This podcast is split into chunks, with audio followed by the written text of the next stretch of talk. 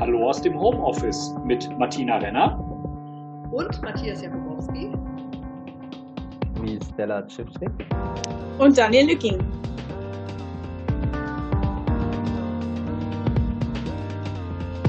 Ja, herzlich willkommen zu einer Folge, die wir heute nicht im Bundestag machen können. Wir posten aus dem Homeoffice eine Podcast-Folge wir posten aus dem Homeoffice eine Podcast-Folge. Ich stelle fest, ich habe da überhaupt keine Vokabeln für, was wir hier heute Abend machen. Wir sind zu viert, habt ihr im Eingang gehört. Und wir wollen jetzt einfach mal schauen, was sich am Untersuchungsausschuss Breitscheidplatz jetzt gerade tut, der ja Wo leider auch nicht so richtig tut. arbeiten kann. Nichts tut sich, oder? Tut sich ja. nicht? Es tut sich, es tut sich nichts. Wir, wir verharren in ähm, seltsamer Stille und äh, ja, beschließen ab und zu mal Sachen per E-Mail. Mhm. Also die, die letzte Sitzung, bei der wir waren, ist ja der mittlere Zeuge abgesagt worden, weil der aus Rom dazugekommen wäre. Das, da hat sich schon das erste Mal Corona in dem Ausschuss gezeigt und die letzte Sitzung ist wegen Corona abgesagt worden. Die äh, kommende Sitzung am 23. April ist, so wie ich erfahren habe, jetzt erstmal geplant, dass sie stattfinden soll, so richtig physisch. Aber das ist nicht realisierbar wahrscheinlich. Also ähm, das ist eine gute Frage. Nur ein Gerücht, äh, und das sagt, dass wahrscheinlich diese Sitzung wie die letzte einfach verkürzt stattfindet. Nur ein Plenartag, nur die wichtigsten Gesetze, Hilfspakete und ähnliches und ansonsten keine Ausschüsse. Das heißt auch kein Untersuchungsausschuss. Aber zwischenzeitlich ist gearbeitet worden. Nicht von den Abgeordneten, sondern von den Mitarbeiterinnen. Ne? Einen kleinen organisatorischen Hinweis. Ist das, ist, das eine, ist das jetzt eine Frage oder eine Feststellung? Also ich sage jetzt einfach mal ja. Ja. Zwischenzeitlich ist gearbeitet worden. Es wurde hart gearbeitet im Homeoffice. Und äh, wir könnten auch morgen einfach wieder in Real im Europasaal Zeugen vernehmen und Zeugen, wenn wir wollen würden. Wir wollen aber da nicht. Wären, da wären wir vom Podcast auch sehr gerne mit dabei. Ein kleiner organisatorischer Hinweis. Wir mussten uns im Vorfeld zu dieser Folge nicht nur auf das Medium einigen, über das wir jetzt gerade aufnehmen, sondern wir mussten auch noch eine Anspracheregel festlegen. Der Thies Bosby, äh, der Herr Jakubowski war die ganze Zeit schon bei uns im Podcast immer mal vertreten. Wir haben ihn geduzt. Heute besteht er. Er möchte jetzt gesiezt werden. Wir werden darauf Rücksicht nehmen. Ganz genau. Und ja, Frau Renner war bei uns natürlich immer im Rahmen der journalistischen Regeln als Abgeordnete gefragt und sie möchte heute geduzt werden. Also es steht heute alles Kopf wegen dieser Corona-Geschichte. Vielleicht werde ich den Matthias gleich auch einfach weiterhin duzen, damit das nicht zu kompliziert wird. Aber ja, das ist okay, denke, aber wir müssen vielleicht noch eine weitere Sache festhalten, ähm, weil das sonst, wenn man das später nur als äh, Podcast äh, auf Spotify hört, vielleicht ein bisschen komisch rüberkommt. Wir sehen uns gerade alle. Also wenn jetzt irgendwelche Kommentare zum, zur Wohnung oder zum Hintergrund kommen, was für Bilder da rumhängen, wie ihr aussieht heute Matthias Abend, was ich, ich kommentiere das gerade alles, bei mir hängen zum Beispiel keine Bilder, ähm, dann sollte man sich nicht wundern und sagen, hm, wir können das gar nicht sehen als Podcast-Hörer und Hörerinnen, sondern das ist dann der Aufnahmesituation geschuldet. Ja. Und wir müssen etwas diszipliniert sein. Ja, du raschelst, Matthias.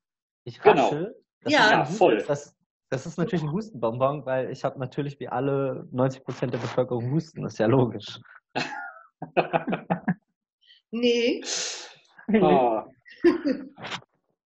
Aber wie sieht das bei euch aus? Wie sieht das denn jetzt bei euch aus? Wer sitzt denn komplett im Homeoffice und wie lange schon?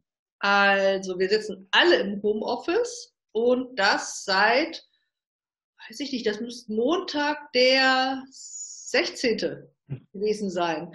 Also am Freitag gab es noch die Anweisung, das geht bei uns tatsächlich über ähm, ja, zentralen Betriebsvereinbarungen zwischen Betriebsrat und Arbeitgeberin und ähm, ab da hieß es, alle ausnahmslos gehen jetzt in Homeoffice.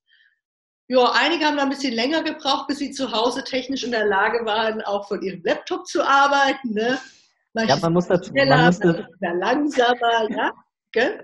Ja, Generation Internet. Aber man muss auch dazu sagen, ähm, dass es ja eigentlich eine ziemlich gute Regelung ist. Also entweder haben wir Geräte aus den Abgeordnetenbüros oder von der Fraktion, mit denen wir zu Hause arbeiten können und mit denen wir auf viele Dinge zugreifen können.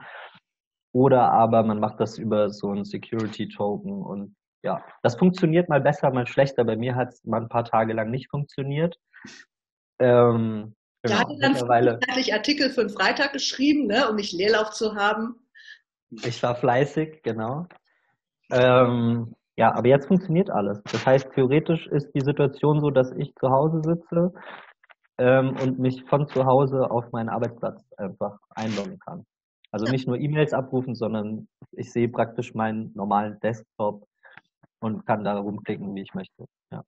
Naja, musst du vielleicht nochmal erklären, es ist so, also ich habe auch ähm, einen Rechner vom Bundestag, der hat auch diesen Intranet-Zugang, das läuft über VPN, das ist auch, soll sicher sein, bei Bundestag muss man ja sagen, soll sicher sein, ne? Und da können wir also nicht nur auf unsere E-Mails zugreifen, sondern zum Beispiel auch auf die Ausschussdokumente, sofern sie eben auf dem Laufwerk eingestellt sind. Also eigentlich können wir komplett von zu Hause arbeiten, auch ähm, Zeugenvernehmung vorbereiten und ähnliches. Genau, ich würde aber trotzdem vielleicht gleich gerne auch nochmal über Einschränkungen reden, die es dann im Rahmen der Vorbereitung gibt. Äh, ich sammle das mal als Punkt. Also es gibt schon Einschränkungen. Da kommen wir, da kommen wir dann auch hin. Stella, wie sieht es mit dir aus? Du hältst dich nicht an das Homeoffice, oder? Äh, äh, ähm, doch, also beziehungsweise entweder bin ich zu Hause oder ich bin bei mir in der Werkstatt, bei der ich ähm, auf 500 Quadratmeter, obwohl ich eine gemeinsame Werkstatt mit meinen Tischlern habe, sind wir auf 500 Quadratmetern sehr in, in wie heißt das, nicht, nicht Bodenhaltung, sondern tatsächlich auf, auf sehr großem Raum. Also ich bin in der Kalibrierstube bei mir in der Werkstatt und das, ähm, da bin ich sozusagen auch äh, einzeln für mich eliminiert. Einzelhaltung. Ja, wobei, also wer, wer aufgepasst hat und ein bisschen Phoenix geschaut hat, der sieht dich dann auch mitunter in der Bundespressekonferenz. Uh. Mit Dinosauriermaske. Mit Dinosauriermaske, also schwerstens geschützt. Ja, und äh, ich meinerseits ähm, habe auch zehn Tage hier im Homeoffice verbracht und war heute den ersten Tag wieder in der Redaktion beim Neuen Deutschland. Äh, der Grund war, dass meine Partnerin einen Fall in ihrem Umfeld hatte. Ähm, sie war jetzt nicht selber Kontaktperson, sondern ihr Chef war Kontaktperson. Und dann haben die ihre 14-tägige Quarantäne durchlaufen, so von der Kontaktzeit her. Und als dann nach 15 Tagen bei beiden nichts war, konnte ich dann auch wieder äh, hier raus und bin auch safe. Also und, und hatte heute wirklich dieses echt seltsame Gefühl, an den Hotspots durchzumüssen, also so Friedrichstraße und Ostbahnhof, wo morgens eigentlich tierisches Gedrängel ist. Und es sah irgendwie so richtig dystopisch aus, weil wirklich alles wie leergefegt war. S-Bahnen, wo man sich sonst reinquetscht, äh, die sind komplett leer und äh, man sitzt, äh, jeder so ein Vierersitz irgendwie für sich ganz allein. Also es sind schon besondere Bedingungen, die wir hier mittlerweile haben in Berlin. Und äh, ich hoffe, dass wir alle unter den Bedingungen möglichst lange gesund bleiben und dass wir die Kurve dadurch wirklich äh, flacher geflattet. kriegen. Geflattet, genau. Ähm, in dem ja, in dem Thema äh, müssen wir, glaube ich, alle irgendwie versuchen, unser Bestmögliches beizutragen. Gut, aber da sehen wir, der Bundestag ist da weitaus besser aufgestellt mit äh, 16 Tagen mittlerweile. Ähm, aber man Wohnung muss dazu verlassen. sagen, ähm, ganz kurz, dass ich es einwerfe, das ist in den Fraktionen wohl ganz gut geregelt. Ich höre aus der Bundestagsverwaltung, dass viele von denen überhaupt nicht ins Homeoffice können und auch richtig angepisst sind mittlerweile, irgendwie, weil sie dort sitzen müssen, zum Teil auch mit mehreren in einem Büro, immer auf denselben Gängen und so weiter und äh, eben nicht nach Hause können zum Arbeiten. Da gibt es ein totales Ungleichgewicht. Und das ist auch tatsächlich ein Problem. Und wir müssen überlegen auch, wie das in Zukunft laufen soll, weil äh, wir schon das Gefühl haben, das geht krass auch ähm, zu Lasten der Beschäftigten dort in den Laden gerade. Die äh, dürfen und können dann manchmal nicht so drüber sprechen, aber wenn man da die Ohren reinhält, hört man da viel Unmut derzeit. Hm. Ja, also das betrifft ja, glaube ich, auch das äh, Ausschusssekretariat, wenn ich das, äh, ich will es jetzt nicht falsch wiedergeben, die sind zum Teil, glaube ich, auch im Homeoffice, ähm, aber die können sich nicht so einfach äh, ins Homeoffice versetzen, wie das jetzt zum Beispiel die Büros, unsere Büros oder die Fraktion machen kann. Mhm. Ähm, was natürlich bedeutet, dass da weniger Leute sind, das bedeutet dann auch, dass dort natürlich irgendwelche Abläufe, wenn es um äh, zur Verfügung stellen von neu zugesendeten ähm, Dateien geht, die von den Bundesbehörden kommen, dass das auch alles einfach ein bisschen verzögert abläuft und länger. So, aber ja, So ist das eben. Und die Behörden liefern auch langsamer zu. Das muss man auch, das ist auch ein wichtiger Punkt. Wobei man ihnen das, wobei man jetzt unterscheiden also, das muss, kann ist das normale das, Steigerungsfähig, ja? Ja, also ist, äh, da muss, okay, dann, dann machen wir es richtig. Also der äh, Bundesamt für Verfassungsschutz liefert wie immer einfach gar nichts zu. Das, die sind vor Corona-Status, nach Corona-Status, während Corona ist es immer dieselbe Geschwindigkeit. Ähm, beim BKA merkt man es so ein bisschen. Die haben aber auch höflich nachgefragt, ob wir zufrieden sind und ob sie praktisch noch eine ganze weitere Abteilung in, äh, in Dienst setzen sollen. Schöne Grüße an Herr B. Ähm, und äh, ja, also eigentlich üblich. Die, die schneller zuliefern, liefern jetzt etwas weniger und langsamer zu. Die, die gar nicht zuliefern, liefern weiterhin gar nicht zu. Ähm, genau. Wobei ich aus der Redaktionsarbeit sagen kann, also obwohl unsere Redaktion auch Homeoffice trainiert ist, ähm, man braucht eine Weile, bis man sich dran gewöhnt hat, wie man da arbeitet. Und wenn einem den ganzen Tag über Chat-Verläufe äh, um die Nase gehauen werden, dann ist das auch nicht gerade angenehm.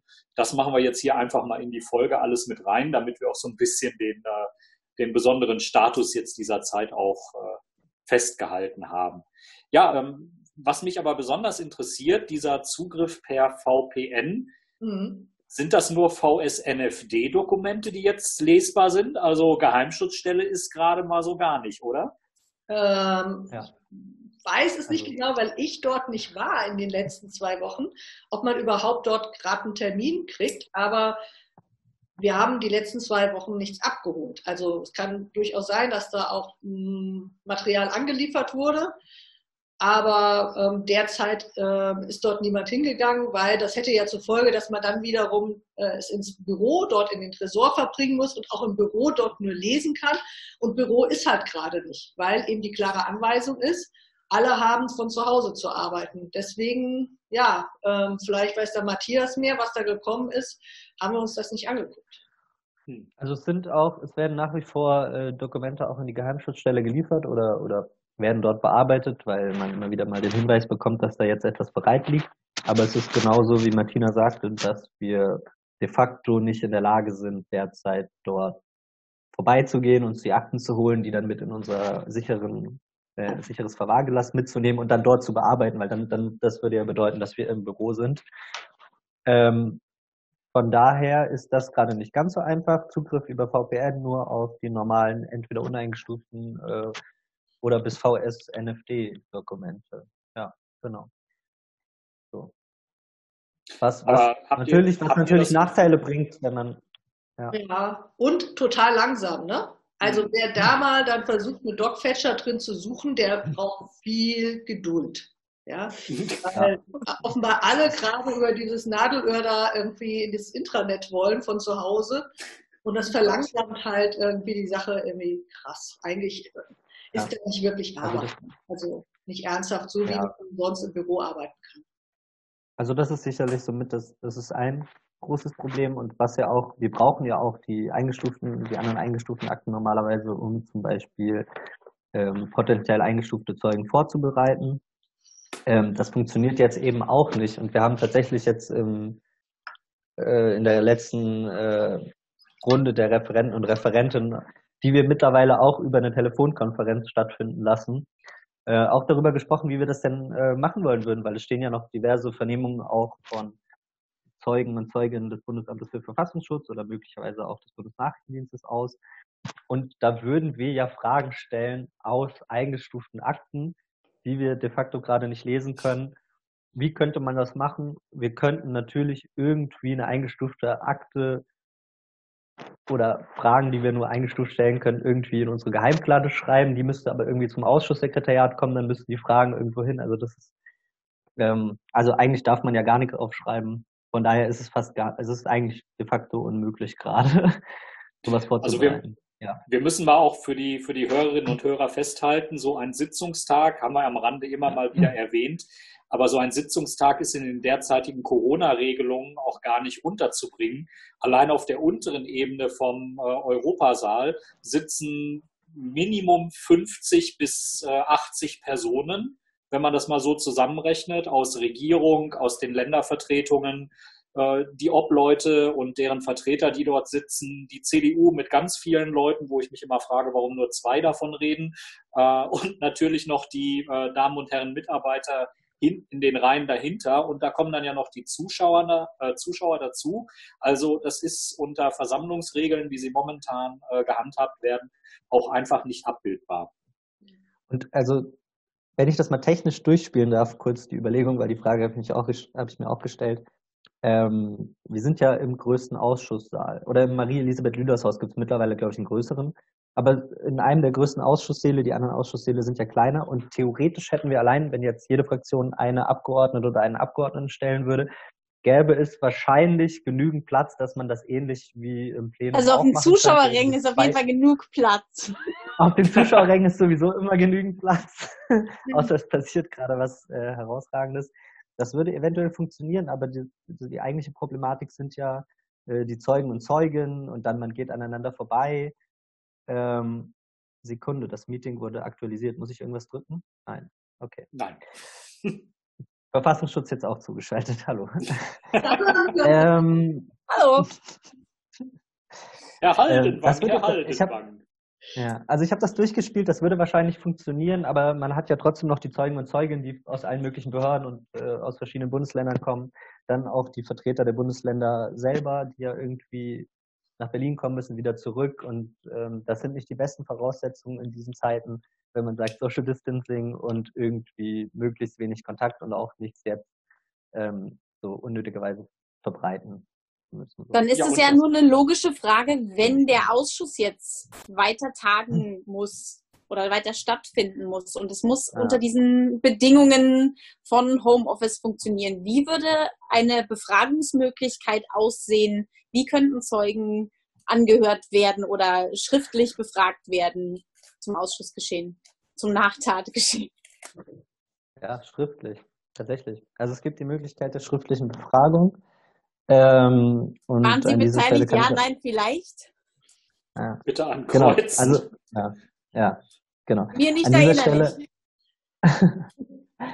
Ja, also wir können ja erst, erst sagen, so, also die Möglichkeit gibt es. Der Ausschuss hat das mittlerweile auch, also die Obleute haben das mittlerweile beschlossen ähm, im Umlaufverfahren, dass man äh, Zeugen und Zeuge noch schriftlich befragen kann. Ähm, wie wir jetzt diese Art der Vernehmung finden, da kann Martina ja was zu sagen. Also, also gerade aus deiner Perspektive jetzt, wie du Zeugen und Zeuginnen befragst, ja. ja. Also das ist natürlich ein wirklich schlechter Ersatz. Also man stellt sich das vor, also der kriegt dann irgendwie die Fragen aller Fraktionen zugeschickt nach Hause, hat dann eine Woche Zeit zum Beantworten. 14 Tage oder was auch immer, ja. Kann sich das mal in schön Ruhe durchlesen, ja.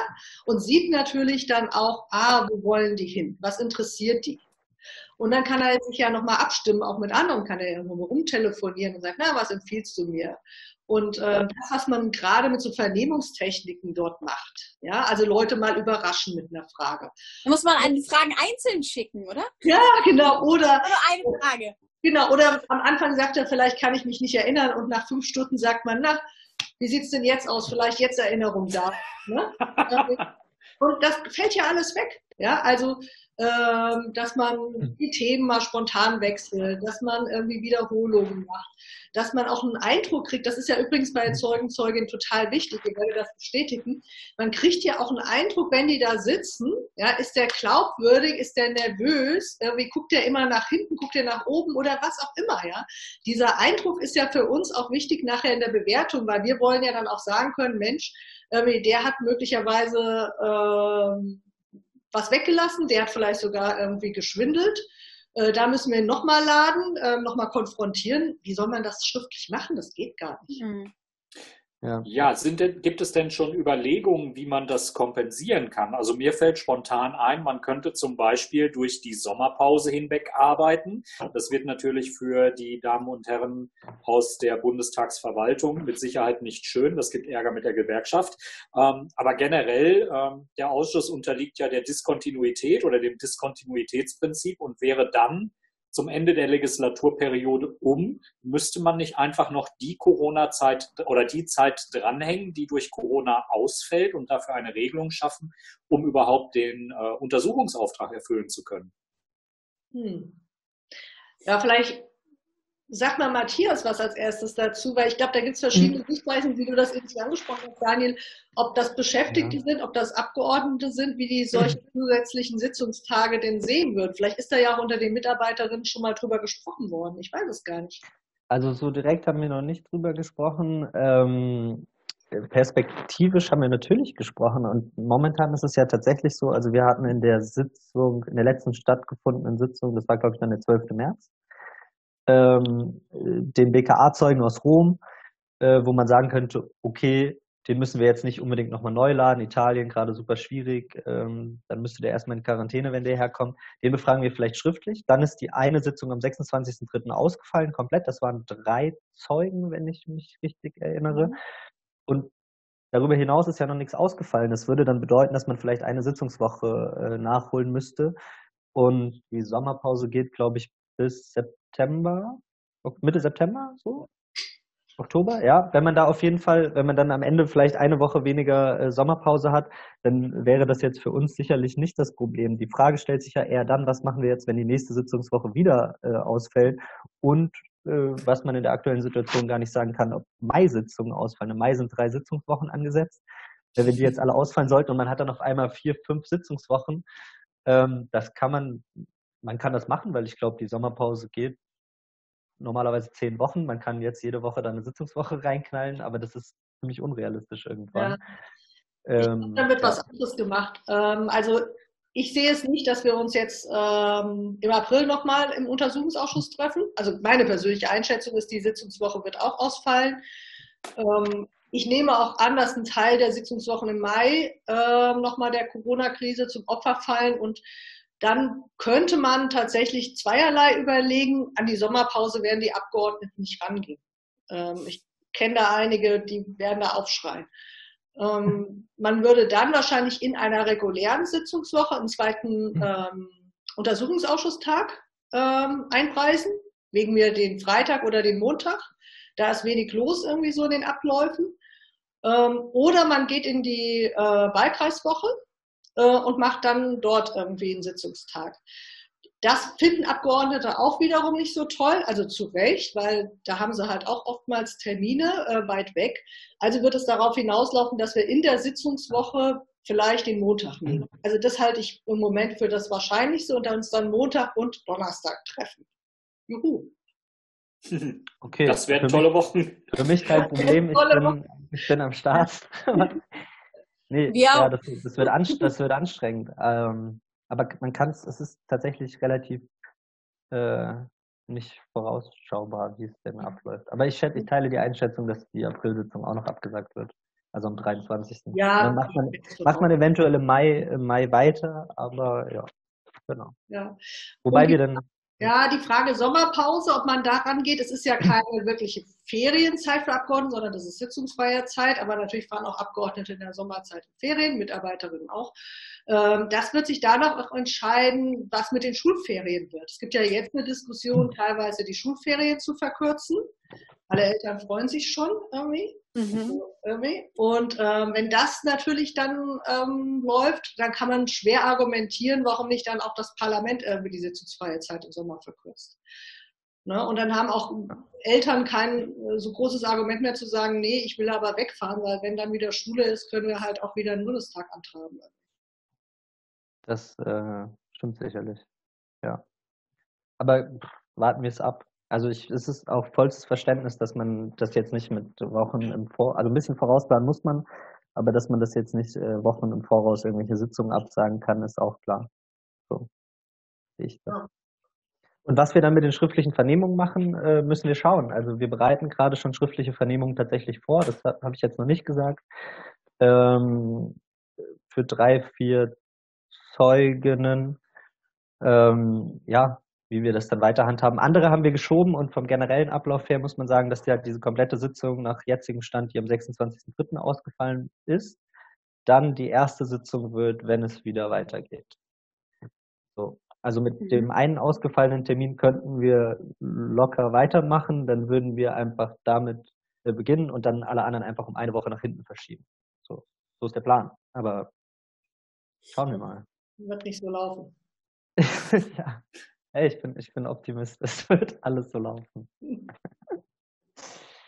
ja. Fragen?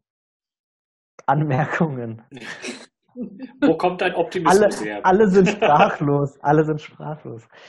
Naja, aber es ist ja noch ein anderes Problem, äh, wenn das weiter so läuft mit nur schriftliches Befragen. Wir äh, schieben die Sitzungen auf irgendwann Juni und äh, dann vielleicht nach der Sommerpause zusätzlich. Der Ausschuss funktioniert ja auch irgendwie aus diesem Zusammenspiel. Die Leute, die oben auf der Tribüne sitzen, irgendwie Podcast machen, twittern aus dem Ausschuss, Presseartikel irgendwie zu wichtigen Themen, zuletzt zu diesem Konflikt irgendwie zwischen BKA und LKA NRW. Und diese ganze Berichterstattung und äh, Öffentlichkeit zu dem Ausschuss, die fällt ja auch komplett weg.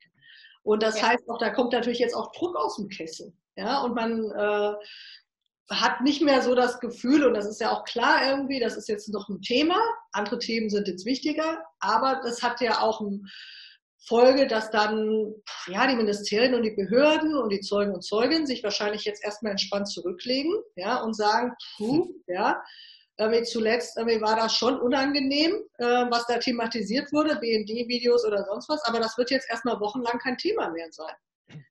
Und das ja, ist für so eine Vernehmungssituation, für so eine Beweisaufnahme auch echt ein Problem. Ja, da wieder dann anzuschließen, da wieder Öffentlichkeit herzustellen.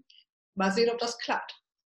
Und ich muss aus der Perspektive so eines äh, Zeitungsredakteurs sagen, es ist auch schwierig äh, in der Redaktion dann zu vermitteln, ja, jetzt komme ich mal die Woche an zwei Tagen nicht und an den beiden anderen Tagen nur müde und nur für den einen Artikel, weil da der Bundestag gerade doppelte Sitzungen macht. Also das ist äh, wirklich schon eine Herausforderung, da noch aktiv zu werden. Und äh, auch für Stella heißt das ja dann auch zwei volle Arbeitstage, die dann insgesamt durch die Sitzungen alleine nur entstehen. Und wir reden noch nicht von Schnitt und Podcast und all dem, was noch an Nacharbeit da ist.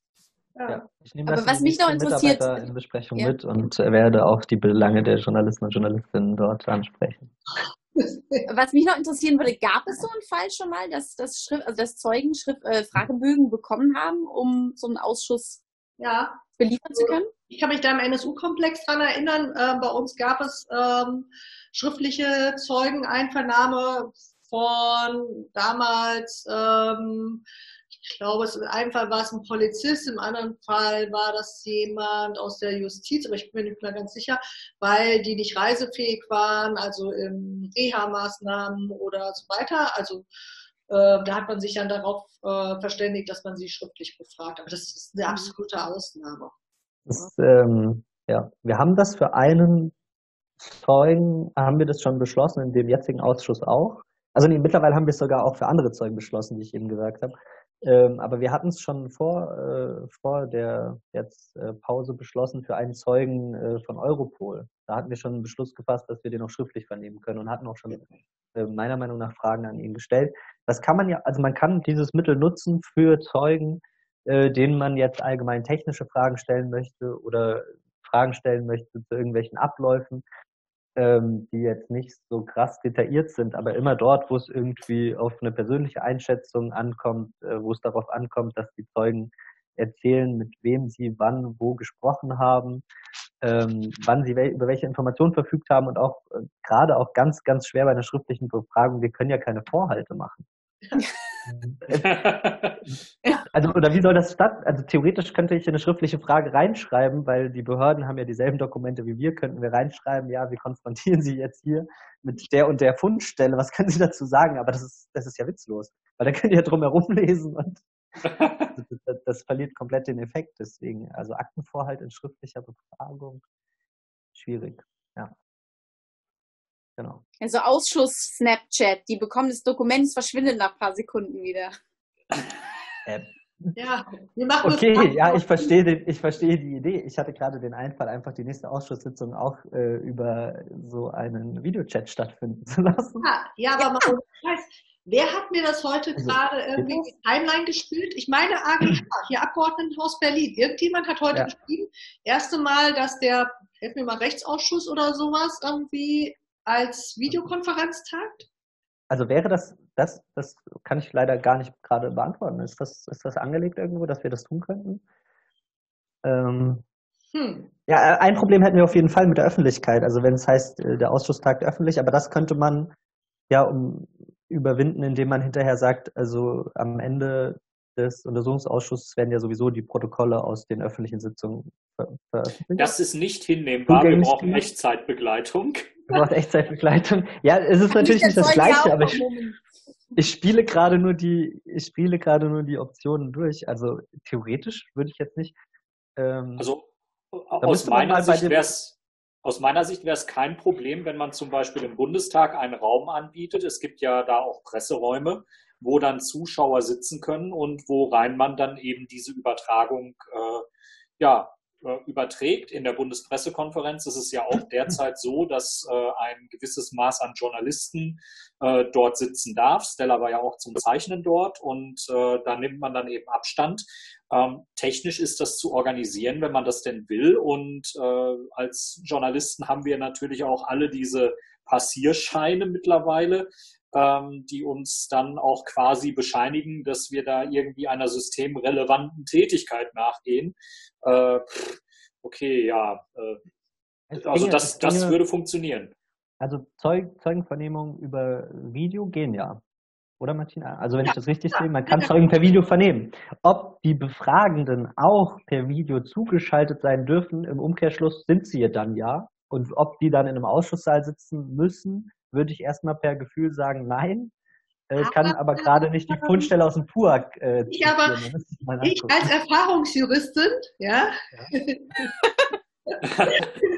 kann da sagen, die PUAG steht ähm, meiner Meinung nach, die Befragungen finden im Bundestag statt. Okay, ne? also so ungefähr. Der Bundestag sitzt jetzt per Definition äh, Notstandsverordnung im Homeoffice. Dann ist das ja, aber das müsste man sich eben genau angucken, ähm, mhm. ob das auch räumlich wirklich dort präzisiert ist oder ob es nur die Institution meint. Das weiß ich tatsächlich auch nicht aus. Genau. Wäre wenn, cool, wenn wir jetzt als Bildschirm freigeben jetzt machen und das gleich mal einspielen, ja? irgendwie. Ja. So das Purk mit der richtigen Stelle irgendwie. Ja, aber das, das wäre zu prüfen. wie gesagt, ich habe es heute mitgekriegt, es scheint bei Fachausschüssen auf äh, Ebene der Landesparlamente zu gehen. Mhm. Da ja, dann grüßen wir doch jetzt mal das Ausschusssekretariat und sagen, fangt schon mal an zu üben, denn wir haben ja vorhin festgehalten, dass Bundestagsmitarbeiter und Mitarbeiterinnen im Ausschusssekretariat auch vor Ort irgendwie sein müssen. Und wenn die Organisation im Europasaal stattfindet und die, äh, die Übertragung dann läuft, dann kann man in der Tat mit entsprechend wenig Personen und mit ausreichend Mindestabstand so eine Vernehmung doch ganz gut äh, sicherstellen. Eine Kamera auf den Zeugen gerichtet, eine Kamera auf die Anweisungen, die vom Sekretariat kommen und dann muss man nur entsprechend Abgeordnete dazuschalten. Ich fände, das könnte man doch äh, durch die Bundestagsverwaltung mal organisieren. So viele Untersuchungsausschüsse gibt es gerade nicht und äh, ich würde mich freuen. Stellen wir hiermit einen offiziellen Antrag äh, per Handzeichen? Natürlich. Äh, Umlauf, um, Umlauf, Umlaufbeschluss ist denn dafür. Klatschen, guck. Ah, ah, okay. Wie geht das denn? Das oh nein, jetzt, jetzt, Chat gefunden. Oh nein, das ist schlecht. Jetzt kommen die ganzen GIFs und sowas. Das, das, ach, ja, aber, ein, aber, aber Daniel, Daniel, eine Sache musst du dann bedenken, ja, was ja. Ähm, dann auch irgendwie passiert, und ich weiß gar nicht, was ich davon halten soll, dann sehen wir halt, wie es bei den Abgeordneten zu Hause aussieht. Also, ja, aber ich glaube, kann sagen, Demokratie werden wir alle gerne leiden. Es geht, genau, es geht um. Ich muss ehrlich gesagt sagen, nach, ich weiß nicht, jetzt zwei Wochen permanent gefühlter Videokonferenz, ja, mit irgendwie Parteien, Fraktionen und so weiter. Ich war schon überrascht und interessiert immer zu gucken, wie das aussieht. Alle, glaube ich, gucken da im Hintergrund irgendwie. Ähm, ja, und wir freuen uns ja dann auf die Leaks, die wir machen können, wenn Herr Amthor es in den Videochat schafft. Genau. Er kommt aber auch also der aktuelle Zähler vorbei, von, oder? Das ist dann dieses Hallo. Ich glaube, der aktuelle Zähler von Befragungen von Philipp Amthor steht bei zwei. Ich glaube, mehr hat er nicht gemacht in den ganzen zwei Jahren und einem Monat Ausschuss. Oder habe ich mich verzählt? War vielleicht doch dreimal da. Ich glaube, der war häufiger da, als dass er was gesagt hat, ne? Ja. Ja, genau, aber Also so an, jetzt- an ja. steile Auftritte kann ich mich an zwei erinnern und die waren dann auch jemals, jeweils vorbei, als die Besuchergruppe auf der Tribüne äh, verschwunden ist, die so ja, CDU-lastig aussah. Aber das sind natürlich alles Verschwörungstheorien. Das sind Vorurteile. Alles Vorurteile, würde ja niemand so jemals machen. Nein. Ja. Ja, aber das ist interessant. Aber ich, funktioniert, äh, ne? Also wenn das alles nicht funktioniert mit äh, Videovernehmung, zusätzlichen Sitzungsterminen, das Ganze droht einzuschlafen, dann gibt's halt nur eins, ne? dass äh, vielleicht der eine oder die andere aus den Behörden, die sagt, äh, da gibt es noch was, was der Ausschuss unbedingt wissen müsste, einfach jetzt mal redet. Ne? Mhm. So. Also für Whistleblower sind wir natürlich in jeder Folge aufs Neue zu haben. Äh, wir nehmen dann auch gerne Dokumente an unser Postfach direkt unter uapod.berlin. Ähm, was ich jetzt natürlich nicht im Kopf habe. Jetzt ist der Gag auch gerade methodisch versackt, aber da müssen wir durch. Nein, redaktion at uapod.berlin. Jetzt ist es mir wieder eingefallen. Ähm, aber gerne auch im persönlichen Gespräch. Wir waren dann auch gerne 1,5 Meter Abstand, müssten dann nur irgendwie aufnehmen und garantieren natürlich auch, dass das Ganze vertraulich behandelt wird. Also Herr Vogel, wenn Sie uns irgendetwas mitteilen wollen, werden wir natürlich nicht sagen, dass es von Ihnen kommt und äh, werden es natürlich im bestmöglichen Sinne zur ja, Erfüllung des Untersuchungsauftrages einsetzen. Selbstverständlich. Ich sehe schon, das Homeoffice bringt äh, echt auf gute Gedanken. Ja. Ähm, ja, Also lösungsorientiert, finde ich. Ja, aber Ja, wie klar. machen wir das mit den Zeichnungen dann eigentlich? Nächstes, welche Zeichnung? Ah, oh, ja. Ja, ich meine, wie machen wir das mit den Zeichnung. Zeichnungen? Ja. Ich meine, schriftliche Vernehmung ist halt Kacke, ne? Ja, total kacke. Ja. Wieso? Sehr Man kann, gute- ja, da muss man sich vorstellen, wie derjenige die Fragen beantwortet aussieht. Nee, nee, ja, nee, also von so einer Videokonferenz wäre natürlich großartig, aber ja, das ist ähm, Ja. allein deswegen kann es schon nicht schriftlich stattfinden. Meine Meinung. Mhm. Gibt es noch, gibt es noch, wir müssen mal wieder in die, in die, in die Spur zurückkommen. Gibt es noch Fragen auf dem Zettel? ja. ich bin so on point. Ich bin so on point. Schluss. Der Wahnsinn. Ja, hast du in den Medien in den letzten Wochen seit der letzten Ausschusssitzung wahrgenommen, dass sich am Thema irgendwas getan hat, Matthias? Ein Thema. Es gab ja diese, äh, kurz bevor wir ins Homeoffice gegangen sind, gab es ja noch diese Spiegelberichterstattung. Die habe ich hier noch auf dem ähm, Zettel stehen. Auf dem imaginären Zettel. Aber ich habe es nicht. Ähm, zu Murat. Murat, Murat Cem. Äh, Spiegelberichterstattung zu dem V-Mann äh, aus Nordrhein-Westfalen. Ja, Äh, genau. Da gab es ein bisschen mehr Hintergrundinformationen. Ich weiß gar nicht, ob ihr darüber schon im Podcast im letzten gesprochen habt oder ob das danach war. Ähm, müsste eigentlich davor gewesen sein. Habt ihr darüber schon gesprochen?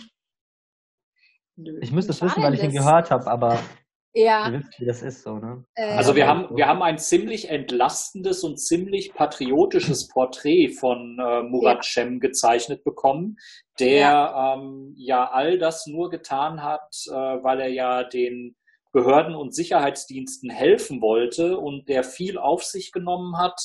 Ähm, und jetzt hängen gelassen wird. wird. und jetzt hängen Ja. gelassen wird. Genau. Also das war eine sehr interessante Home Story, die da geliefert worden ist. Und ich hätte mir gewünscht, dass äh, dererlei Porträts äh, nicht vor seiner Vernehmung im Ausschuss erfolgen, weil die ja doch schon ganz gut den Rahmen setzen der Wahrnehmung, ähm, den man so haben kann und wo man dann hinterher im Ausschuss wieder ganz viel dekonstruieren muss. Ja, da Ähm, vielleicht, da vielleicht gleich die Frage an Martina. Wir würden ihn schon vernehmen wollen, oder? Und das sollte auch eigentlich nach den Veröffentlich Veröffentlichungen jetzt kein Problem sein. Ja, also alle Argumente, ähm, die bisher galten, der kann auf keinen Fall vernommen werden, weil der ist so krass gefährdet und irgendwie der alles dafür tun, dass er nicht in die Öffentlichkeit irgendwie gezerrt wird, sind ja hinfällig irgendwie, wenn man, ähm, ich weiß nicht über wie viele Monate sich mit dem Spiegel trifft irgendwie und dann mit denen zusammen irgendwie auch noch irgendwie ein Buch irgendwie herausgibt oder äh, ja jetzt Person des öffentlichen Lebens quasi ist ähm, dann kann er kommen, ja, kann er seine Basecap aufsetzen und kaputt sie drüber und dann wird das schon laufen, ne? Wie ist denn sein, was ist denn sein Twitter-Handle? Ist- ich frage mich auch die ganze Zeit, was ist dein Twitter-Handle?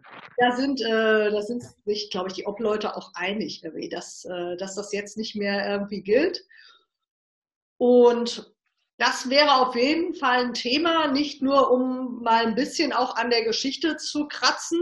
Ähm, also was ja gar nicht vorgekommen ist, ist diese Problematik mal jetzt, ähm, egal ob das jetzt eine Geheimdienst-VP äh, ist, also eine Vertrauenspersonenspitze oder von der Polizei, auch bei dem scheint ja das Problem zu sein, dass er immer in so einem Graubereich unterwegs war, wo er selbst auch Straftaten begangen hat, beziehungsweise andere auch angestiftet hat ähm, ermuntert hat, hey, irgendwie, wie sieht's denn aus, äh, wir wollen wir nicht einen Anschlag machen? Also ganz konkret, jetzt auch in diesem dschihadistischen Kontext. Und meiner Meinung nach ähm, ist das gar nicht so heldenhaft, wie das jetzt irgendwie dargestellt wird, sondern wenigstens irgendwie aus Sicht des Polizeirechts irgendwie ähm, nicht zulässig. Weil Polizei unterliegt ja dem Legalitätsprinzip ja, und muss natürlich alles dafür tun, irgendwie Straftaten aufzuklären und nicht zu begehen. Und ähm, ja, da müsste man mal gucken, irgendwie, ob ähm, das eigentlich alles noch so irgendwie ähm, positiv irgendwie ist, wenn man da mal ein bisschen äh, nachfragt und dann vor allem auch ein bisschen nachfragt dahingehend, äh, wie weit auch dieser Einsatz ähm, dazu geführt hat, dass man vielleicht auch gerade andere äh, jüngere, noch nicht so gefestigte ähm, Dschihadisten äh, in die Szene gezogen hat. Ja, schon ja, akquiriert ja. Ja, und vor allen Dingen auch so seinen Lebensunterhalt damit eigentlich bestreitet. Eigentlich war doch die Definition auch so, dass es einen ziemlich kleinen Bestandteil des Einkommens nur ausmachen darf und nicht irgendwie, aber so rein von dem Aufwand, den er da gezeichnet hat in dem, in dem Porträt, war eigentlich so, dass man sagt, nebenher kann der eigentlich nichts anderes gemacht haben. Nee, und das ist ganz klar rechtswidrig. Also ja. Ähm, das gilt tatsächlich auch für die Geheimdienste. Ähm, ganz klar ausgeschlossen ist, dass ähm, Spitzel ähm, wie von dem Spitzellohn ähm, hauptsächlich ihren Lebensunterhalt bestreiten. Das nennt man irgendwie Alimentierungsverbot. Ähm, das heißt, sie sollen in der Regel auch einen normalen anderen Job haben und das Geld zusätzlich bekommen. Die Realität, wir kennen das ja von Tino Brandt zum Beispiel aus dem NSU-Kontext, Thüringer Spitze, die haben halt über Jahre irgendwie vollständig irgendwie nur von irgendwie dem Geld gelebt, das sie vom Dienst bekommen haben. Und das scheint hier auch ein bisschen der Fall zu sein. Ich glaube ja, dass seine ganze Bereitschaft, jetzt mit der Presse zu reden, auch ein bisschen daher rührt, dass er sich über Einnahmequellen inspiriert irgendwie, weil ja wenigstens irgendwie formal das jetzt weggebrochen ist irgendwie vom LKA NRW. Und ähm, ja, und so jemand, der halt so lange immer nur gegen Geld Infos gibt, jetzt an die Presse, früher an die Polizei, da muss man halt auch immer mal gucken, inwieweit das alles so stimmig ist. Ne? Hm. Ja, und dann kommt natürlich der Aspekt dazu, wenn dann auch quasi per Erfolgsquote gezahlt wird, ja, ja. dann besteht ja auch dieses vitale Interesse, dass sich äh, Erfolge einstellen und äh, die kann man natürlich schaffen. Ähm, ich, das sind natürlich alles Aspekte, die leider nicht öffentlich diskutiert werden dürfen, weil man in dieses entsprechende Recht überhaupt nicht reinguckt, aber man kann immer wieder, äh, immer wieder beharrlich Fragen stellen wie das ja in Untersuchungsausschüssen dann stattfindet. Aber es gibt leider keine Kataloge, die die Länder offenlegen würden, was sie denn äh, in solchen Fällen zahlen, oder Martina? Ähm, doch. ähm, ah. Unter den eingestuften Akten, die wir kommen, bekommen, ähm, sind auch solche, die sind aber zum Teil im Moment ähm, tatsächlich in das Treptow-Verfahren gezwungen, äh, beziehungsweise ähm, in Auszügen auch geheim eingestuft, ähm, sind auch die Richtlinien zur Bezahlung von ähm, Spitzeln darunter. Also da kann man ähm, dann ein bisschen draus schließen, was bekommen die pro Treffen, was bekommen sie nochmal als Aufwandentschädigung. Es ist eben nicht nur so, dass sie Geld bekommen quasi für die Informationen, sondern es werden auch Kosten ähm, darüber hinaus abgedeckt. Also bei diesen Treffen geht das dann so, da legen äh, die Dienste dann die üblichen 200 oder 250 oder vielleicht sind die äh, Preise heute höher, irgendwie 300, 500 Euro auf dem Tisch. Und dann kann der Spitzel sagen, ja, aber ich hatte letzte Zeit auch noch Ausgaben, ja. Irgendwie mein Auto, das braucht neue Reifen, ja. Und die Versicherung wird fällig und mein Handyvertrag und so weiter und so fort. Und oftmals irgendwie greifen dann die Dienste auch nochmal unter die Arme und sagen, ja, dafür gibt es dann nochmal extra Geld.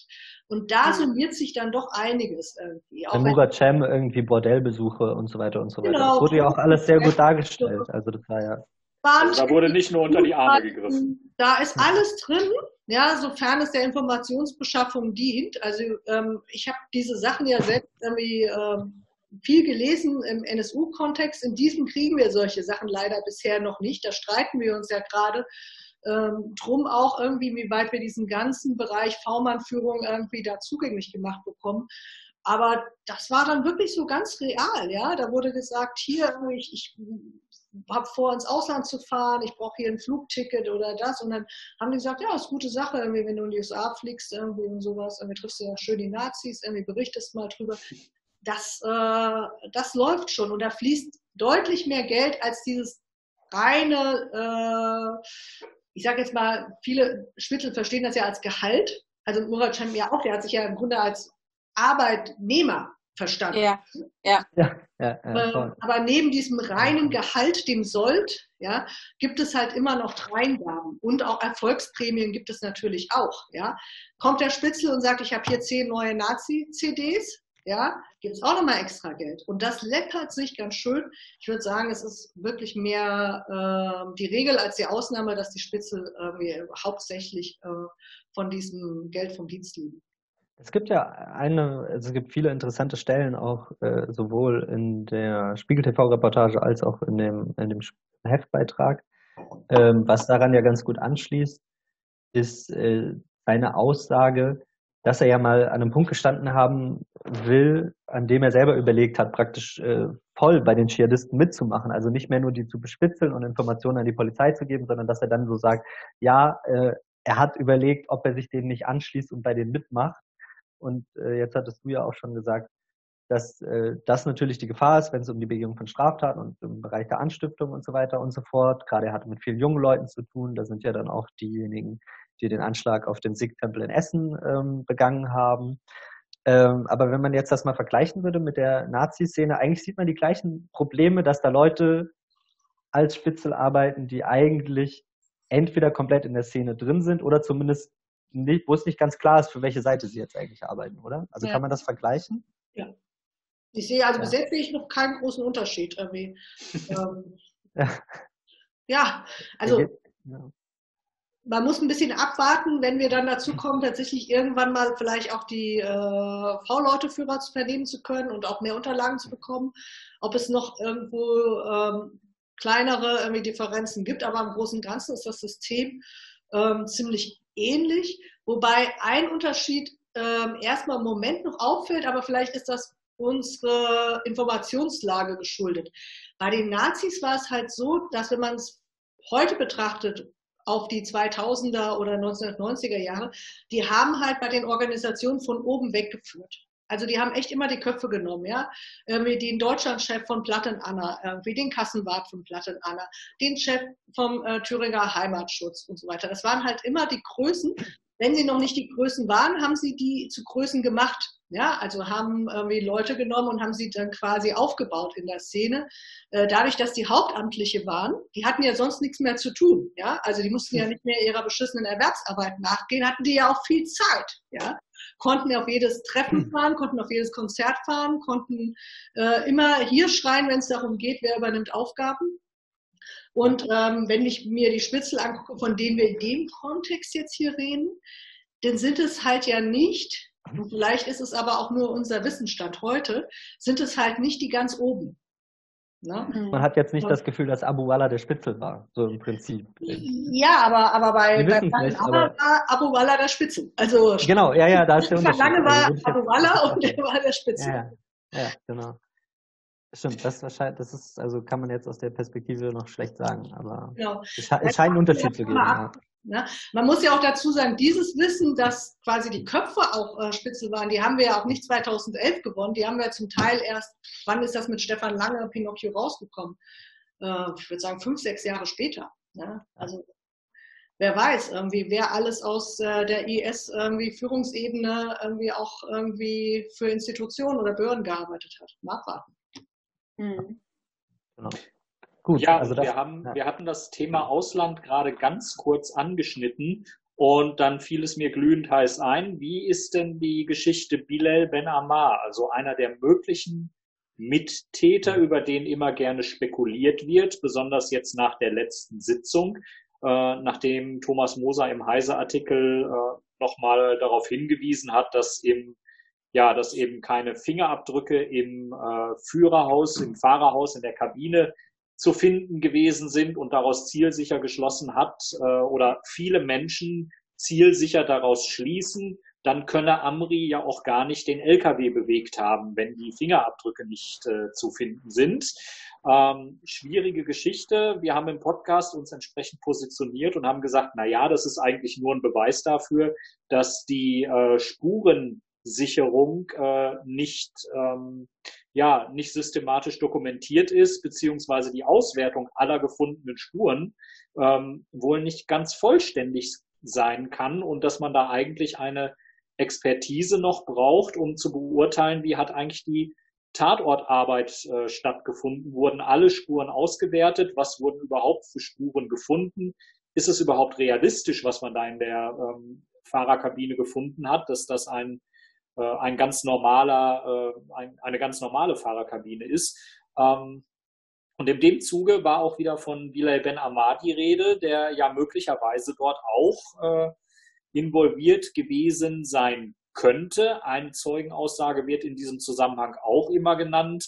Ähm, ein Zeuge will gesehen haben, dass äh, zwei Menschen im, äh, in dieser Fahrerkabine äh, gewesen sind und der eine dem anderen ins Steuer gegriffen hat. Ähm, das ist auch mittlerweile mehrfach kommuniziert worden, konnte man auch bei Claudia Wangerin, glaube ich, in der Jungen Welt äh, nachlesen. All das steht im Raum. Wie steht es um einen möglichen Mittäter und ähm, geht ihr jetzt davon aus, äh, dass ja der Attentäter, dem man es jetzt zuschreibt, auch das Attentat begangen hat? Matthias fängt an. Wie man sich hier aus der Verantwortung. ähm, okay. Wir, wir, schneiden diese Stelle übrigens nicht, wir lassen das so drin. Das, das, das ist äh, vollkommen okay. Also ich glaube, wir haben da schon seit jeher eine etwas differenzierte, differenziertere Auffassung zu. Also was, was alle Theorien angeht, für die es jetzt keine ähm, faktenbasierten Anhaltspunkte gibt. Oder zumindest, wo wir selber sagen würden, okay, das ist jetzt etwas, äh, das erscheint uns so seltsam, ähm, dass wir dem nur nachgehen müssen. Alles abseits davon. Also ich würde jetzt, du hast den Artikel angesprochen, ich würde da halt etwas früher ohnehin ansetzen und sagen, ähm, es wurden Textnachrichten und äh, sogar ein Foto von einem Handy, was zweifelsfrei Amri zugerechnet werden kann, an diese Person des IS geschickt. Und darin geht es eben, dass er sich jetzt im LKW befindet und schickt dann ein Foto. Und äh, das ist ein ziemlich starkes Indiz, wenn nicht sogar ein Beweis dafür, dass er sich mal in einem LKW befunden hat. Ähm, da würde ich ansetzen. Und wenn man, mhm. wenn man dann schon darüber schreiben möchte, dass keine ähm, Fingerabdrücke im LKW waren, dann müsste man ehrlicherweise eben etwas weiter vorne anfangen mit der Geschichte und erzählen, ja, okay, aber er hat ja zumindest aus dem LKW heraus wohl kommuniziert. Oder man möchte sagen, alles, was er aus dem LKW heraus kommuniziert hat, hat er von irgendeinem anderen Ort gemacht. Könnte man sagen, aus seiner Wohnung und hat einfach geschrieben, ich sitze jetzt im LKW. In Wirklichkeit saß jemand anders im LKW. Ähm, das ist ja, dann müsste man das halt so ganz komplett als, als Theorie aufmachen. Also ich glaube, da, aber, ja. also, die Frage, ähm, ob es Mittäter gegeben hat, also im juristischen Sinne von Mittätern, die würden wir ja bejahen. Also wir ja, gehen aus, dass es Mittäter gab. Ja. Ähm, dass Leute unterstützt haben im Vorfeld ähm, bei Anschlagsplanung, bei ähm, Gedanken, wie man die Tat irgendwie umsetzt, dann vielleicht auch auf der Flucht. Das muss man alles noch klären. Aber diese Verkürzung auf, ähm, war Amri überhaupt in dem LKW, die erinnert mich halt fatal an den ganzen, ich muss es jetzt mal so sagen, Unfug, ja, mit dem wir jahrelang im Zuge der NSU-Aufklärung traktiert wurden, ja, die ja so ein bisschen ähnlich klingen, die ja gesagt haben, und das ist tatsächlich eine Parallele. Es gab an keinem der Tatorte irgendeine Spur der Attentäter, also Mutlos und Böhnhardt, also keine DNA-Spuren sind da zum Beispiel ähm, aufgefunden worden, auch keine Fingerabdrücke. Und daraus haben dann einige scharf geschlossen, aha, die waren das gar nicht. Ja, äh, das war der Geheimdienst, denen ist das dann nur in die Schuhe geschoben worden und so weiter. Ja, und deswegen musste am Ende ja auch irgendwie der Geheimdienst sie im Wohnmobil umlegen. Und das blendet halt komplett aus. Ja, genau wie hier dass wir das Bekennervideo beim NSU haben, wo ja ähm, Aufnahmen von den Tatorten und den Ermordeten irgendwie zu sehen waren, die nur die Täter aufgenommen haben können.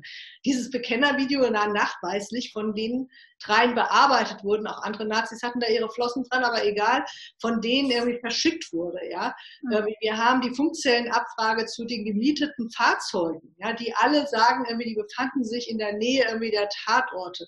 Äh, wir haben die Videoaufnahme aus der Kolbstraße, irgendwie, wo irgendwie ähm, hier das Fahrrad geschoben wird, ja, irgendwie nachweislich irgendwie von einem der Täter und so weiter und so fort. Das heißt, erdrückende Belege dafür, irgendwie, die irgendwie sagen, irgendwie, ja, irgendwie die zwei, vielleicht hatten sie noch Unterstützer vor Ort, aber Mundlos und Böhnert waren es auf jeden Fall. Ja? Mhm. Und, und dann ist doch die Frage, ob die da irgendwie irgendwie eine DNA-Spur verloren haben, nicht mehr zentral. Und trotzdem war es halt auch so, dass ich weiß nicht, jahrelang immer weiter diese Nummer geschoben wurde. Ja, die waren das gar nicht. Und ich befürchte fast, das läuft auf sowas ähnliches hinaus. Deswegen würde ich ja. mich gar nicht auf diesen Punkt so versteifen.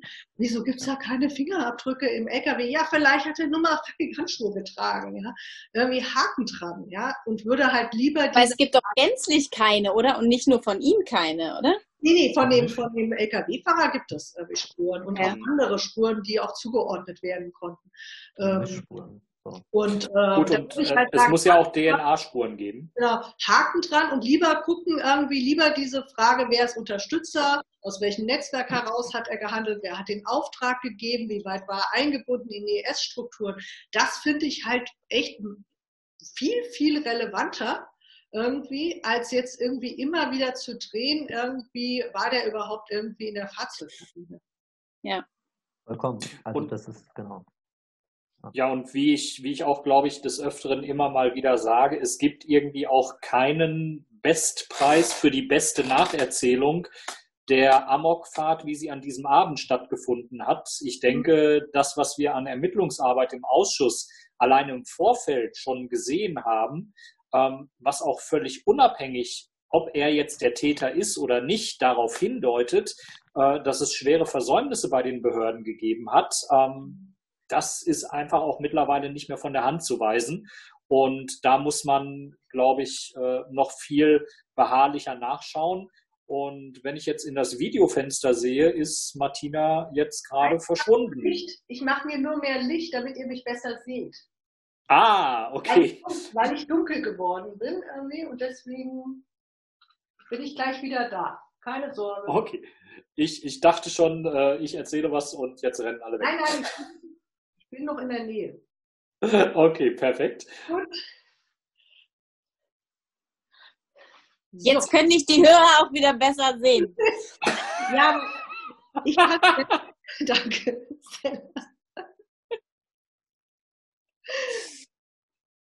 So. Okay, das war, das war herrlich. Ähm, wie, wie gehen wir denn jetzt weiter vor im Podcast? Wir sind jetzt auch schon äh, auf dem Weg in Richtung eine Stunde. Ähm, gibt es Themen, die wir jetzt vergessen haben? Gibt es Dinge, die euch auf der Seele brennen? Was tut sich am Ausschuss weiterhin? Also eigentlich ähm, haben wir, glaube ich, alle relevanten Punkte besprochen. Wir können festhalten, dass es gerade planungstechnisch ziemlich schwierig ist zu sagen, wann was stattfindet. Ähm, und ansonsten schauen wir mal. Also wir können jederzeit wieder einen Podcast aufnehmen. Wir können auch ein QA machen, das hat schon mal nicht funktioniert. Ich habe ja schon mal dazu äh, aufgerufen, keiner will Fragen stellen. Keiner will mir Fragen stellen. Ich verstehe es gar nicht. Das ist das ja. sicherste Indiz dafür, dass wir uns heute primär mit diesem Podcast auch wieder an das Innenministerium, den Verfassungsschutz, den BND und alle anderen beteiligten Behörden richten. Wir winken an dieser Stelle mal in die Kamera und grüßen die angeschlossenen Stationen. Ähm, wir freuen uns immer sehr, Sie hier zu unterhalten und dass unsere Steuergelder dann in sinnvolle Dinge investiert werden. Ähm, Gruß auch äh, an die AfD. Ja, ähm, das ist quasi noch eine Erweiterung der ähm, Rundfunkgebühren sozusagen. Ja, ähm, also nee, ich weiß gar nicht, will ich das rausschneiden? Ach ja, das war ironisch gemeint. Ich glaube, die Hörerschaft kann das ab. Okay, jetzt gucke ich Äh, in drei echt betrübte Gesichter. Ich werde Ja, die AfD nie wir, wieder können erwähnen. doch, wir können dann den Podcast so traurig abschließen. Das ist ja furchtbar. Ja. Das stimmt, also das ist definitiv ähm, dann, noch kein dann, Schlusswort. möchte, dann, dann möchte ich was sagen. Ich möchte das Antifa-Infoblatt, den rechten Rand und das Wassermagazin grüßen. Und Perfekt. zwar vollkommen ernsthaft. Abonniert das, lest die Recherchen. Ähm, sehr gut. Und schreibt Artikel dafür, wenn ihr Fachwissen habt, was, äh, was der Sache dienlich ist. Das lesen wir nämlich auch immer gerne. Genau. So sieht's aus. Und ansonsten äh, spendet gerne an den UA-Pod unter spende.uapod.berlin. Ja. Auch wichtig. Wie läuft das genau? Also unter PayPal oder wie läuft das? Genau, per PayPal, genau. Wenn Ja. ich richtig gesehen habe, könnt ihr auch an Stella selbst spenden. Zumindest existiert Ja, das könnt ihr auch machen, ja. Ja, ich wollte dir jetzt nicht, dass du selber aufrufen musst, dass man dir spendet. Das, das gibt so ein paar Menschen, die machen ich das. eine von den brotlosen Künstlerinnen bin, denen Ja. äh, Corona zwar nicht in der Lunge, aber im Portemonnaie zugesetzt hat. Ähm, aber dank der IBB Krisenmanagementführung muss ich sagen, äh, die nächsten Monate sind erstmal äh, das Überleben gesichert. Vielen Dank Das ist ja dafür. fantastisch. Dann nehme ich meinen Aufruf, dir zu spenden, natürlich zurück, weil jeder. Ja, und dann, dann merke ich auch noch mal an, dass sich auch bei mir die finanzielle Situation deutlich entschärft hat, seitdem ich beim Neuen Deutschland arbeite. Spenden könnt ihr natürlich immer noch. Ich habe auch noch einen Patreon-Account äh, mittlerweile eingerichtet. Da gibt es auch schon zwei Abonnenten, wo ich mich sehr, äh, sehr für bedanke. Ähm, und jetzt mal wieder Grüße an die beiden Abonnenten. Ähm, Finde ich eine tolle Sache, dass sich hier Menschen äh, finden, die unsere Arbeit wirklich wertschätzen und äh, unterstützen. Das ist schon echt der Hammer. Ja, Absolut. dann Vielen Dank. Und vielen. Dank euch beiden. Und ähm, Ja. Zur Feier des Tages ist heute Thies Bosby fürs Outro zuständig. Jetzt mach mal was Geiles. Ich bin fürs Outro zuständig. Wir werden jedes Mal drauf- gerügt von dir. Ich bin überhaupt nicht darauf vorbereitet. Ja, ich äh, kann Ja, immer ja das wieder sagen, dass man immer noch äh, nichts hat, womit man das jetzt so langsam seicht ausfaden lässt. Ja.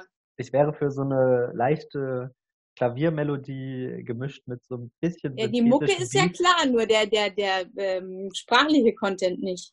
Der sprachliche Content hat, ich dachte, Mhm. wir haben uns darauf geeinigt, dass man einfach noch so ein bisschen rumquatscht und das dann so langsam rausschneidet. Langsam. Ähm, Ey, dann lass uns mal dass wir keine Blockflöte haben wollen, oder? Wir wollen, wir wollen auf keinen Fall irgendwelche seltsamen Musikinstrumente haben. Igor Lewitsch, schöne Grüße. Er könnte uns tatsächlich ja auch mal ein Outro, äh, euch ein Outro machen.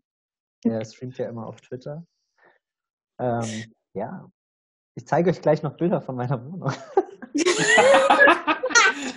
Okay, aber bevor die Aber erst, wenn die Aufnahme abgebrochen ist. Ja. Genau. Ja, dann würde ich sagen, kann Martina einfach auch noch mal ein Schlusswort geben und dann ist sie die Herrin über den äh, Aufnahmeknopf und kann die Aufnahme beenden. Jo, äh, wie, also, äh, nee, ich äh, habe nichts mehr zu sagen. Außer dass, ehrlich, äh, wie, also es nervt, also ich würde halt echt lieber wieder irgendwie den Bundestag und meine Arbeit machen. Ähm, so bescheuert das klingt. Ähm, Ja. das, Da sind wir uns einig. da Ja. sind wir uns alle einig, das fehlt halt, ne? Irgendwie. Trotz diesen ganzen irgendwie jetzt irgendwie streamen wir unsere Vorträge und treffen uns also permanent im Netz und sowas, aber das ist halt nicht irgendwie Politik machen, so dass es auch äh, wirklich Druck erzeugen kann. Also wie gesagt, solange Herr Vogel irgendwie nicht rot anläuft, dann wissen wir doch, dass wir wirkungslos sind, ja. aber da, zu Jetzt, dem Thema, ich glaube- weiß, die Witz, Namenswitze sind bei dem Namen Oll, aber ihr kennt das ja so aus den Geschichten, so mit dem Bergbau und so. Man nahm immer einen Vogel mit in die Mine und Mhm. wenn der Vogel krepierte, dann war klar, jetzt wird's gefährlich. Ähm, das wünschen wir Herrn Vogel natürlich an dieser Stelle nicht, aber Also, vieles, also mal ganz ehrlich, wir haben ja Indikatoren, wir sehen ja immer, wenn wir auf dem Weg sind, nämlich wenn die anfangen, unruhig auf ihrem Sitz rum irgendwie zu rutschen, ja, irgendwie, und dann, wenn sie aufstehen und die Köpfe zusammenstecken, dann wissen wir schon so, ah, ja, irgendwie jetzt irgendwie ist irgendwas passiert. Das fehlt halt, ja, das ist irgendwie alles, alles nix, wenn das so nicht läuft. Irgendwie. Ich habe übrigens jetzt verstanden, ähm, wie das hier mit den unseren Köpfen funktioniert. Es wird immer das Ah. angezeigt, von dem der redet, oder? ja, Ja, das ist für Ja. Rahmen. Es hat eine Stunde Genau, gedauert, aber hey, ich hab's jetzt rausgefunden. Wow! Perfekt. Okay. Ja gut, dann, dann sagen wir äh, jetzt auch Tschüss in Richtung äh, Kanzleramt und. Innenministerium. Und wir freuen uns auf eine Pokerrunde mit Herrn Vogel nach der Oh. Corona-Zeit. Eine Online-Poker-Runde. Ladet mich ein. Nee, schon, schon so mit Sehen und Blöffen und so. Mal Ah, gucken. okay. Und strippen? Nein. Uh. Lalalala. Gut, auf Wiedersehen. Was macht's? Tschüss. Tschüss.